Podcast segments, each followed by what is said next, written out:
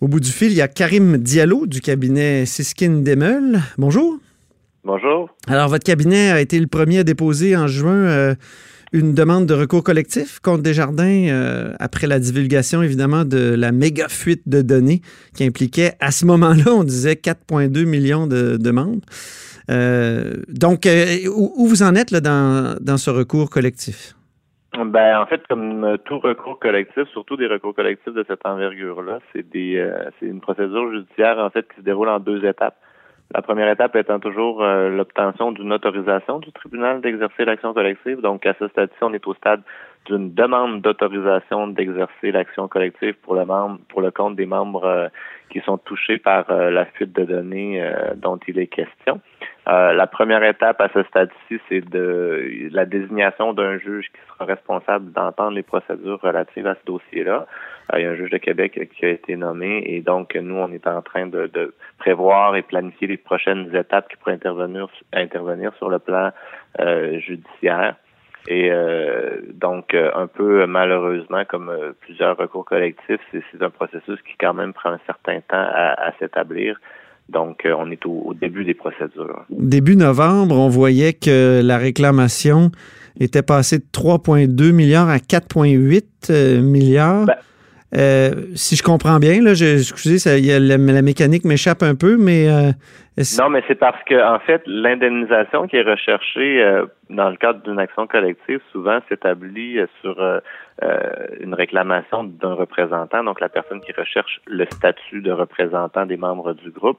Donc, euh, à la lumière des informations, de la jurisprudence, on essaie d'estimer un, montant d'indemnité qu'on considère raisonnable et avec lequel la personne qui, qui demande le statut de représentant est à l'aise également. Donc, euh, c'est évidemment le, le, dossier ayant un gros multiplicateur en termes de nombre de membres touchés, c'est pour ça que il y a, y a, y a une augmentation de la valeur qu'on peut calculer éventuellement sur une réclamation totale. Euh, mais au départ, euh, la fuite concernait 2,6 millions qui avaient été divulgués euh, par des jardins. Oui. On a appris par la suite que c'était tous les membres particuliers, donc on, on tournait autour de 4,2 millions et là on, on, vient d'ajouter 1,8 million de détenteurs de cartes de crédit. Ben, on, vient on vient de effectivement d'apprendre qu'il y aurait aussi 1,8.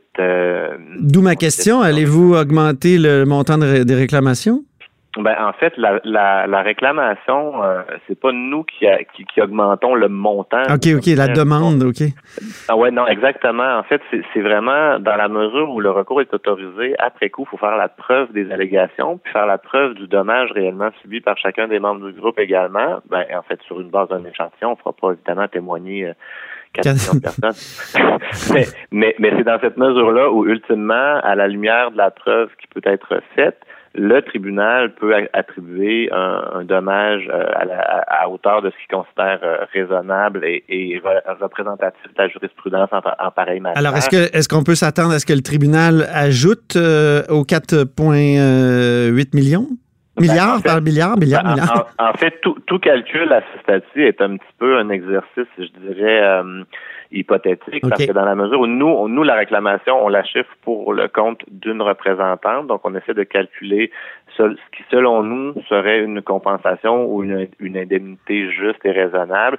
Et après ça, c'est sûr que si on passe de 2,6 à 4,2 millions ou de 4,2 millions à 6 millions, ben je veux dire, c'est potentiellement autant de membres qui seront ben également indemnisés à la même hauteur de ce qu'on réclame. Donc, ça va, euh, tout ça dépend du montant euh, qu'un tribunal peut considérer raisonnable par individu. Allez-vous demander un interrogatoire préalable? Je, vous pose la question parce qu'on se demande si euh, vous allez vérifier si Desjardins a assez d'assurance pour couvrir tous ces dommages-là. là ben, en fait, au stade de l'autorisation, c'est pas quelque chose qui qu'on peut euh, nécessairement faire un interrogatoire au préalable du défendeur, parce que le, processus d'autorisation, c'est vraiment un processus, un mécanisme de filtrage, je dirais, des demandes d'action collective. Donc, les défendresses pourraient vouloir administrer une, une certaine preuve, pourraient vouloir interroger les représentants, mais en termes de preuves positives que les demandeurs ont à faire, euh, elle, elle, est minime dans la mesure où il y a évidemment des documents, des pièces qui sont alléguées.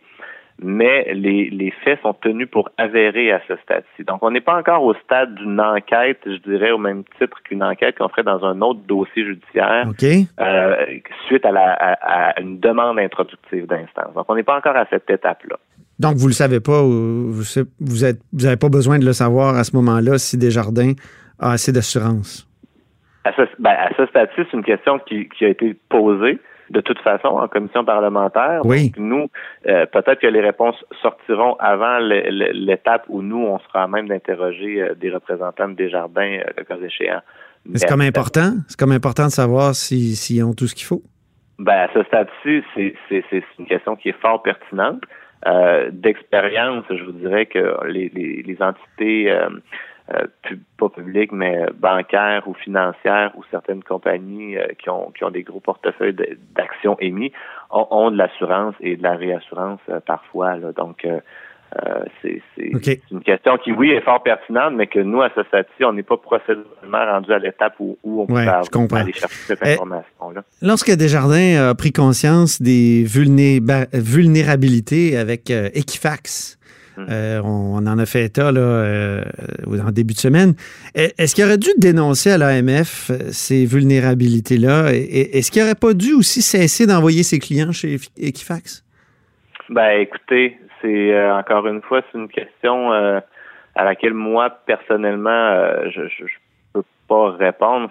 C'est dans, dans la mesure où il y a des allégations, évidemment, qu'on va vouloir présenter au tribunal. Mm-hmm. euh, tout, on va présenter tout ce qui est pertinent et évidemment ce qui a été fait de façon adéquate ou inadéquate sera tranché suite à une preuve qui sera administrée sur ces allégations-là, parce qu'on n'a pas encore une fois tout le détail.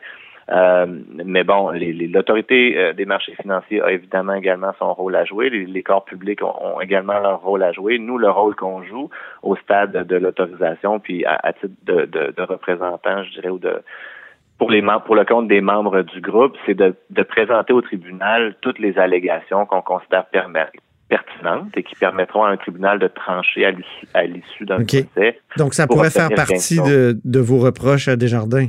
Ça pourrait faire partie d'allégations qui devraient être prouvées dans le cadre de la procédure judiciaire, effectivement. Ben, merci beaucoup, Karim Diallo. Gardons le contact. On va sûrement se reparler. ça fait plaisir. Au revoir. Merci. Donc, Karim Diallo est du cabinet Siskin Demel et euh, évidemment, il s'occupe du recours collectif contre Desjardins après la méga fuite de données.